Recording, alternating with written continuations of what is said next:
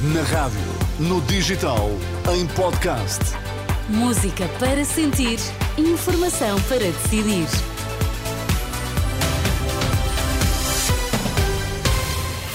Uma ótima quarta-feira. Bom dia. Vamos saber que notícias marcam a atualidade. Olá, Sérgio Costa. Bom dia, Bom dia.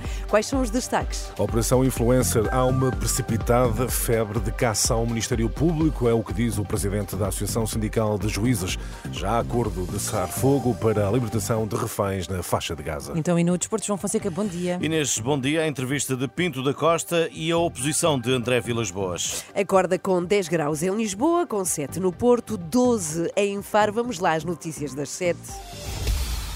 A edição de Sérgio Costa. Há uma precipitada febre de caça ao Ministério Público. A avaliação é feita pelo presidente da Associação Sindical de Juízes. Numa primeira reação à controvérsia motivada pelo processo influencer. Em entrevista à Renascença, Manuel Ramos Soares afirma que as considerações vindas a público são prematuras. E é claramente muito precipitado esta febre de parece que abriu a caça ao Ministério Público quando nós estamos, ao que parece, numa fase inicial de um processo que visa pessoas próximas do Primeiro-Ministro e pessoas com responsabilidades no governo. Aquilo que o juiz de instrução decidiu visa apenas a questão de saber quais eram as medidas de coação aplicáveis. E, portanto, não há ali um juízo sobre a globalidade dos indícios. Manuel Ramos Soares questiona quem fala da necessidade de mudanças no Ministério Público e critica eventuais tentativas de controlar politicamente o uh, Ministério Público. Querem criar mecanismos que obriguem o Ministério Público a ficar sujeito uh, às diretivas do poder político quando é para investigar alguém? Bom, se for isso, não pode ser. Penso eu que todos concordamos. Se a Sra. Procuradora-Geral da República tiver que pedir autorização ao Primeiro-Ministro ou ao Ministro da Justiça para investigar um Ministro do Governo, está bom de ver que isso nunca acontecerá. O presidente da Associação Sindical de Juízes, em entrevista a Liliana Monteiro, na primeira reação aos desenvolvimentos da Operação Influencer, Manuel Ramos Soares diz não ver necessidade de explicações adicionais da Procuradora-Geral da República.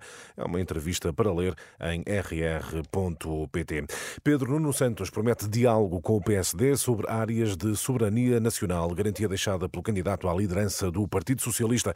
Entrevistado pela CNN Portugal, o deputado e ex-ministro Ministro das Infraestruturas deixou a promessa de que vai respeitar o acordo com os sociais-democratas para a escolha da localização do futuro aeroporto de Lisboa. Já quanto à privatização da TAP, Pedro Nuno Santos reafirma a posição a favor de uma privatização parcial, com o Estado a manter a maioria do capital, defendendo não haver pressa para vender a companhia eh, aérea.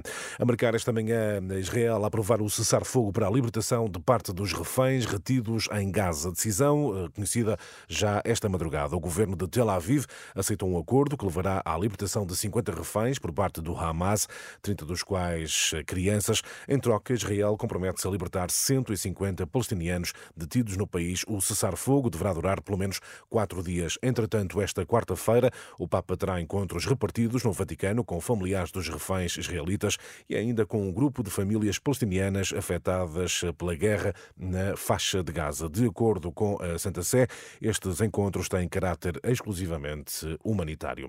O Parlamento Europeu debate ameaças ao Estado de Direito na sequência do acordo para a formação de um governo em Espanha. Em causa está a amnistia aos independentistas catalães em troca do apoio à investidura de Pedro Sánchez como presidente do Executivo espanhol. O debate convocado a pedido do PPE, o Partido Popular Europeu, está marcado para esta tarde em Estrasburgo, numa altura em que a Comissão Europeia analisa a amnistia para os envolvidos no eh, movimento independentista da eh, Catalunha. Mais de 300 mil euros é o contributo das empresas Júnior para a economia portuguesa. São empresas que funcionam como quaisquer outras. A diferença é que são geridas por estudantes universitários e os lucros que ganham são reinvestidos em ações de formação e apoios a jovens universitários. É um tema a que voltaremos mais à frente nesta edição, mas para já o desporto, João Fonseca, eleições no Futebol Clube do Porto. Pinto Costa diz estar surpreendido com a candidatura de André Vilas Boas. O líder dos Dragões não comenta as críticas lançadas, mas sempre avança que a intenção do ex-treinador portista será fazer-lhe frente. Surpreende, mas não comento. Não comento, porque ele, se as faz, tem um intuito qualquer. Presumo que seja candidatar-se à presidência do Futebol Porto, tem todo o direito que é associado. não, não, não comento nem entro ne, na, nesse Não jogo. podendo insistir. Na entrevista à SIC, o presidente portista respondeu ainda a Vilas Boas que acusa os atuais dirigentes de estarem respaldados com proteção especial. Que existe no Futebol Clube do Porto, que é ao que eles se referem, é uma claque.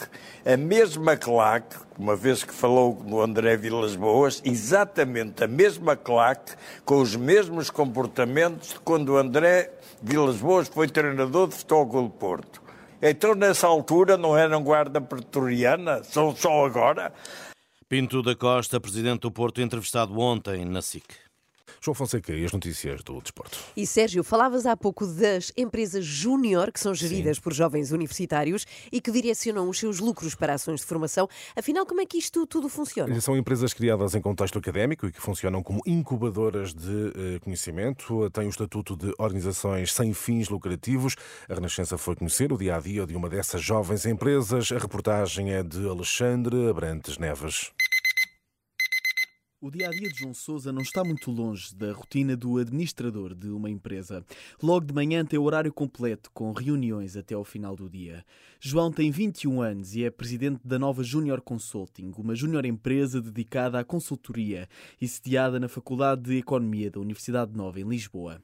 A diferença para uma consultora sénior é só uma ser composta exclusivamente por alunos universitários. Basicamente é quase como se tivéssemos começado a trabalhar desde que entramos na, na Junior Empresa, porque a verdade é que isto funciona como uma empresa. A única diferença é que é gerida por alunos. Nós prestamos serviço aos nossos clientes, fazemos estes projetos como se fôssemos uma consultora normal, e tal como no resto do setor empresarial, também nas júniores empresas há preocupações para lá dos bons resultados. Para além de prestarmos serviços, também queremos dar de volta à nossa comunidade, especialmente aqui à, à comunidade da Nova. Anualmente temos, uh, criámos uma bolsa aqui na Nova para alunos do primeiro ano, onde, as, onde oferecemos parte da, das propinas e criamos um programa de espécie de mentoria, com sessões de aprendizagem, com sessões de team building, para que também possamos dar aqui uma uma ajuda aos alunos do primeiro ano, quer na integração na universidade, quer também no seu desenvolvimento de skills. Só em 2022, o movimento júnior português teve um volume de negócios de mais de 400 mil euros.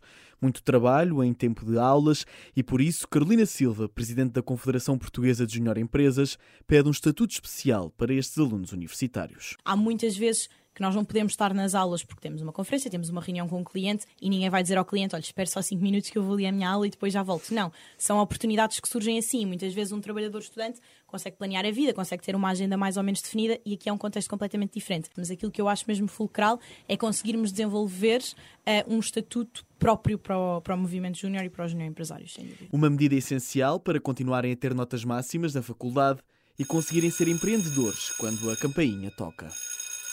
Reportagem de Alexandre Abrantes Neves, neste que é, Ana, o Dia Mundial das Empresas Júnior. Ficamos Ah, agora a perceber, sim, sim. a perceber o que é que é uma empresa uh, júnior, jovens uh, universitários que abrem a sua própria empresa, mas sem, uh, sem, uh, sem o objetivo do lucro. Pois, Portanto, uh, tudo disponível em rr.pt. Tão jovens e tão espertos já, É já viste, Sérgio? Mas quando faltam às aulas é para estarem reunidos com clientes, não é para fazer Ah, gazeta. Não é, não é para ir isso? para o bar da esquina, não é? Exatamente. Como nós fazíamos. Até já, Sérgio. 7 horas, 8 minutos. Bom